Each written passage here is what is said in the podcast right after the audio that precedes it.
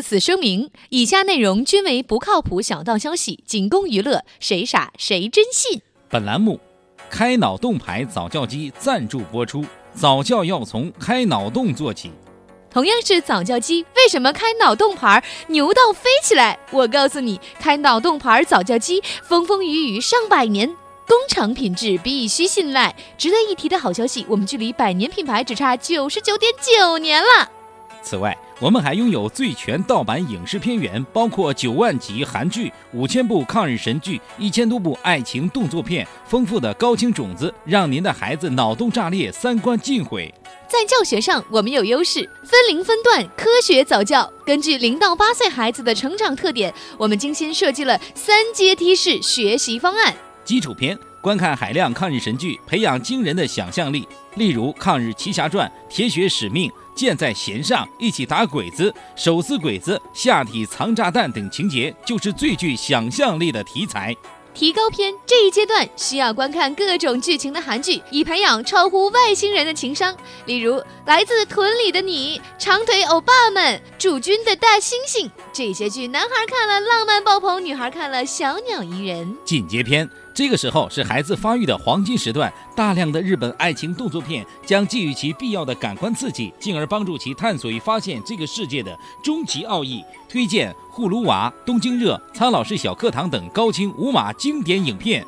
寓教于乐，共同成长。记住，我们开的不是脑洞，而是天坑，速度让孩子赢在起跑线上，赶紧订购吧！从此妈妈再也不用担心我的脑洞了。下面偷偷插播几条新闻。各位听众，各位网友，大家好，今天是十一月二十六号，感恩节，我是懂得感恩的小强。在这个感恩的节日里，我想对大家说，不客气。大家好才是真的好，感谢父母把我生得那么好看。我是貌美如花的小桑，欢迎收听新闻七点整。今天要整的主要内容有：床炮健身，嘴炮强国。感恩节前一天，奥巴马开嘴炮，宣布赦免两只火鸡，其中一只叫安倍，并称安倍现在是一只自由的鸟。据悉，被赦免的火鸡表示强烈抗议，此举是对他鸡格的严重侮辱。另据外媒报道，日本首相安倍早已哭晕在靖国神社。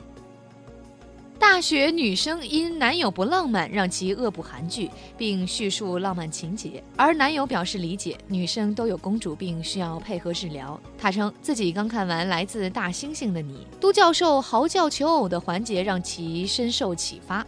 对此，我台情场高手李天二表示：“没有女主的颜，却有女主的病。追剧的男生后来都成了把妹高手，这是你自掘坟墓。”据悉，韩剧风波后，该男生给女生五百 G 硬盘，让其把活儿学好。江苏法官给情人写七封离婚保证书，并承诺非常爱你，不再欺骗你，把你的话当最高指示。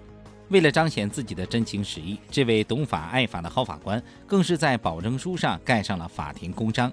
学过几天法律的黑社会大哥东子表示，法庭的公章不但有公信力，私信力更强。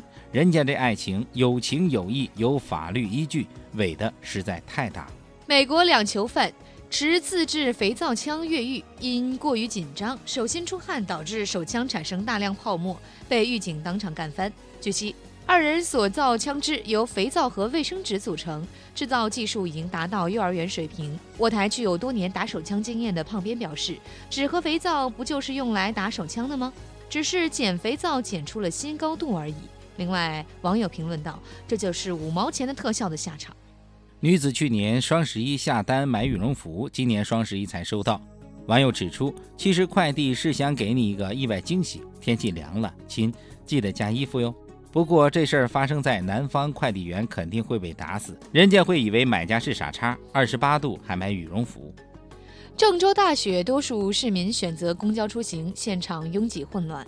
有孩子在公交车上被挤成表情包，忍不住放声大哭。据悉，孩子哭的主要原因不是挤，而是这么冷的天，为什么还要上学？哭到痛心处，孩子情绪激动道：“当初自己的妈妈就是这样被挤怀孕的，如果没有拥挤，就不会有她，她也不会冒雪上学。”战斗民族一男子因轮胎被扎。荒山野岭难觅救援，于是锯木头给车当拐杖，狂奔百十里直到城市。我台非著名植物学家黄博士表示，不愧为战斗民族，木头都不一样。要是在我们这儿砍一棵原木，罚款购买几辆车。有细心网友发现，该男子宁愿用木头，都不愿意找备胎，这说明备胎就是备胎，始终上不了大道。有困难找警察将不再是一句空话。小伙伙同他人偷盗手机，因气不过同伙独吞赃物，决心鱼死网破，于是报警声张正义。警察感动万分，含泪将其逮捕。混过几年社会的黑社会大哥东子感慨道：“兄弟干得漂亮！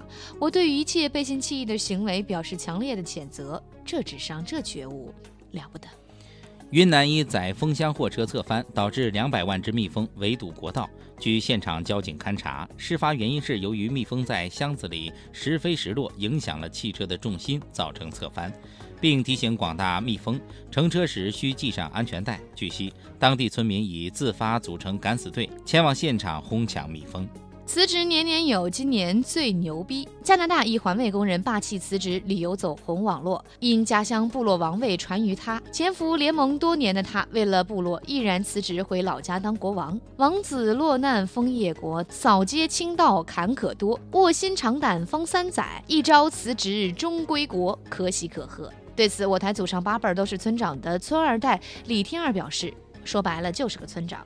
不过，我仍希望明天有惊喜，毕竟我是祖传的村二代。”加拿大拒绝收留单身的男性难民，如想入境需证明自己是同性恋。右手长满老茧的单身屌丝鲁大炮表示：“全世界都容不下单身狗，这是有史以来对单身狗的最大伤害。”下面请听详细新闻。两岸猿声啼不住，孩子挤哭车里面。近日，郑州风雪肆虐，由于交通不便，很多市民选择坐公交车出行。由于挤车小能手人数过多，造成一控难求。在巨大的挤压，一个肥嘟嘟的小学生活生生被挤成了表情包。害怕路人将自己的表情包拍照发上网络，孩子的心理防线崩溃，嚎啕大哭起来。对此，我台资深教育专家黄博士表示：“再穷不能穷教育，再甜不能甜孩子。”重压之下是对孩子的一种磨练，感谢祖国的公交提供这次磨练的机会。毕竟少年强，中国才能强，这话很有道理。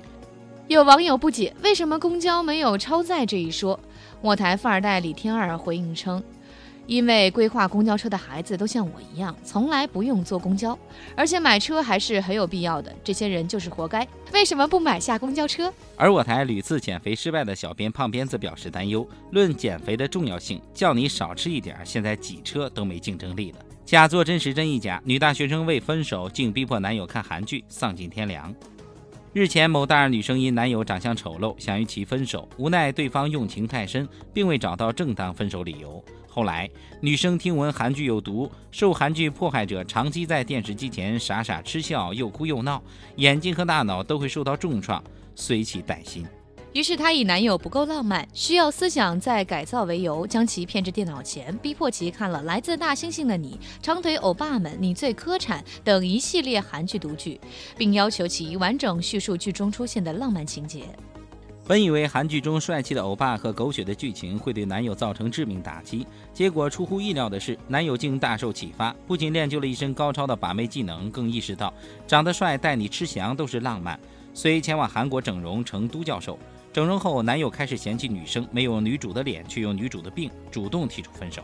最终，女生如愿以偿的分手了。今天的新闻七点整就先整到这里。轻松一刻主编曲艺写本期小编波霸小妹秋子将在跟帖评论中跟大家继续深入浅出的交流。明天同一时间我们再整。